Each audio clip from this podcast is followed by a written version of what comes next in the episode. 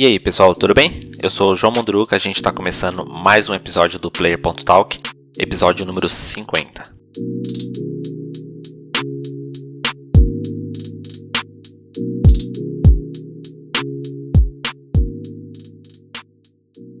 Essa semana é basicamente sobre The Game Awards.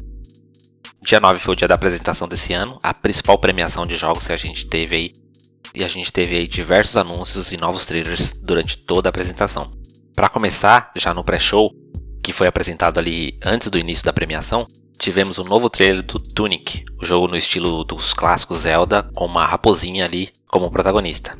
O jogo que está há bastante tempo em desenvolvimento, tinha sua primeira previsão de lançamento lá no ano de 2018, agora está previsto para lançar dia 16 de março para Xbox e PC. Na sequência, a gente teve o anúncio do The Expanse, a Telltale Games, o jogo baseado na série de ficção científica da Netflix, com o mesmo nome, The Expanse. A gente sabe que a Telltale coloca aí decisões bem difíceis para a gente tomar dentro dos jogos dela. É muito bom ver a empresa retomando aí os trabalhos após diversas complicações financeiras lá em 2018, que quase fechou o estúdio. E aí, já durante a apresentação, a gente teve um novo trailer do Senua Saga Hellblade 2. Desta vez o trailer de gameplay, aproximadamente 6 minutos de trailer, mostrando Senua e sua tribo enfrentando um gigante. O trailer impressiona pela qualidade gráfica do jogo. Ainda sem data de lançamento, o título é exclusivo do Xbox e será lançado diretamente no Xbox Game Pass.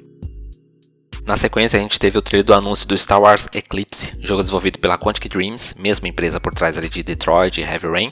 O jogo é descrito como ação e aventura e está no início do desenvolvimento. A Quantic Dreams ela tem um relacionamento bem próximo com a Sony, já que seus últimos títulos aí foram exclusivos do console. Mas eles agora eles estão expandindo na área de publicação de jogos também. E talvez possa lançar seu, suas próximas produções para outras plataformas. Mas nada sobre qual plataforma esse jogo vai chegar foi falado ainda. Por enquanto está sem data de lançamento. A gente pode esperar algo ali para 2023 ou pouco mais. A Monolith Studio de Shadow of Mordor revelou um novo jogo da Mulher Maravilha. Basicamente foi só um anúncio mesmo do título. Sabemos apenas que será um jogo de mundo aberto e que usará o sistema Nemesis, que conhecemos lá da saga Shadow of Mordor.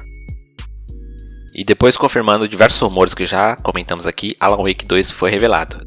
Desenvolvido pela Remedy, publicado pela Epic Games, chega aos PCs na Epic Games Store e aos consoles PlayStation 5 e Xbox em 2023. Sabemos que o jogo será um survival horror. O primeiro título tinha um pouco de terror, mas era basicamente um título de ação. E agora eles querem aprofundar um pouco mais nesse gênero.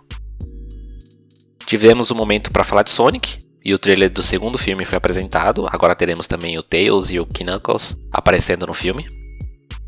Tivemos também um trailer do novo jogo da série, o chamado Sonic Frontiers. Pelo que vimos do trailer, teremos um jogo de mundo aberto, com claras inspirações em Breath of the Wild. Desenvolvido pela Sonic Team Japão, eles disseram que o título será um grande salto na franquia e pretende agradar os fãs e os entusiastas dos jogos de ação e aventura. Recomendo não criar muita expectativa, faz tempo que a gente não tem um título bom da série Sonic. E acho que também essa não é a direção que a franquia deveria seguir. Mas vamos esperar. Na sequência, a gente teve um anúncio de que o remake do Final Fantasy VII, até então exclusivo para PlayStation, chega aos PCs via Epic Game Store agora no dia 16 de dezembro já, incluindo aí a expansão da Yuffie. Só falta o Xbox. Tô esperando. Um trailer do novo jogo do Esquadrão Suicida foi mostrado também, com bastante gameplay. O jogo parece muito bom, ainda sem data de lançamento, mas com previsão para o próximo ano para todas as plataformas. Mais uma novidade ficou por conta do anúncio do Space Marine 2. O primeiro título está completando aí 10 anos já, e agora a gente teve o um anúncio da sequência, sem data de lançamento, mas confirmado para as principais plataformas. Tivemos também o trailer do Dune Spice Wars, um jogo de estratégia baseado no universo do Duna. Crossfire X, a campanha do jogo multiplayer Crossfire de muito sucesso lá na China e na Coreia. A campanha está sendo produzida pela Remedy e ganhou uma data de lançamento, marcada para dia 10 de fevereiro. Crossfire X, por enquanto, ele é exclusivo do Xbox. Elden Ring ganhou um novo trailer também, contando um pouco da história, que basicamente é uma guerra entre dois semideuses. Depois o estúdio Embark apresentou seu novo jogo, chamado de Ark Riders, parece bem interessante, uma mecânica do estilo Destiny, com lançamento previsto para 2022. E já que a gente falou aí dos principais anúncios que aconteceram no The Game Awards, vamos falar agora da premiação de fato, né? Não vou citar aqui todas as categorias vencedores, mas eu gostaria de destacar algumas. Elder Ring ganhou como jogo mais aguardado, eu entendo a expectativa em cima do jogo, mas não seria a minha escolha. Pelo que vimos do jogo, Elder Ring, ele não, não parece apresentar muitas novidades em relação aos jogos anteriores, que tem essa mesma proposta, como Dark Souls e Demon Souls. Um outro que estava concorrendo é o Starfield, e eu acredito que esse sim pode trazer aí mais novidades para o gênero de RPG e exploração espacial, algo que o Mass Effect Andromeda deixou aí a desejar. Metroid Dread ganhou como melhor jogo de ação e aventura, acredito que foi o único prêmio que a Nintendo levou, o que levanta aquele debate de que o The Game Awards gosta de distribuir prêmios para que todo mundo saia feliz da premiação. Kena Bridge of Spirits, o exclusivo de PlayStation, ganhou como melhor jogo independente e melhor jogo de estreia de estúdio independente. E o melhor jogo do ano ficou para It's Take Two, jogo da Hazelight Studio, mesma desenvolvedora de A Way Out. Aqui em It's Take Two temos novamente a mecânica de cooperação vista lá no A Way Out. Aqui em um mundo mais fantasioso, né? Que permite aí explorar mais essa dinâmica entre dois jogadores. O jogo precisa ser jogado com duas pessoas, seja online ou local, dividindo tela. Joseph Ferris, o desenvolvedor do jogo, também assina Brothers A Tale of Two Sons e A Way Out. Todos esses jogos têm um multiplayer cooperativo como a sua principal mecânica. E esse desenvolvedor ele não tem seu nome conhecido apenas pelos seus jogos, né? Mas o Joseph Ferris ele apareceu na mídia lá em 2017, quando ele no The Game Awards pegou o microfone e a proposta era que ele fizesse o um anúncio do, da data de lançamento do seu próximo jogo, que no caso era A Way Out.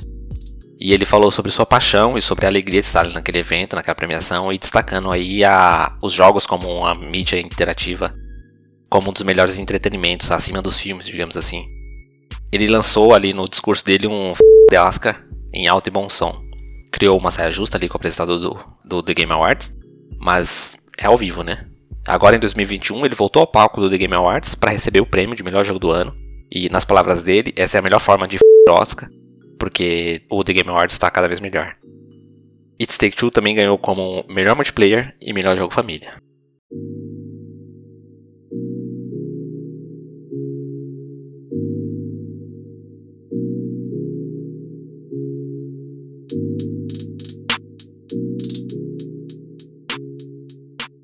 Ainda falando sobre o The Game Awards, uma das maiores surpresas da noite e a menos esperada, acredito eu, foi o anúncio do Google. A empresa vai lançar o Google Play Games para Windows, um serviço que permitirá jogar os jogos do Android diretamente no computador.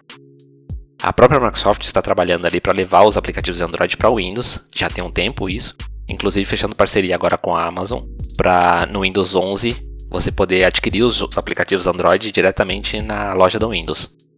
Este caso do Google agora é um esforço próprio da empresa, que está em desenvolvimento já há algum tempo também, a previsão do lançamento é para 2022. O serviço promete sincronia dos jogos, podendo iniciar um jogo no celular e continuar no Windows e seu save ser carregado, vice-versa.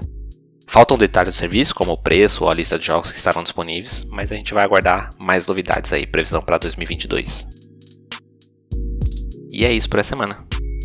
Obrigado por ouvir. Até a próxima semana. Faltam dois.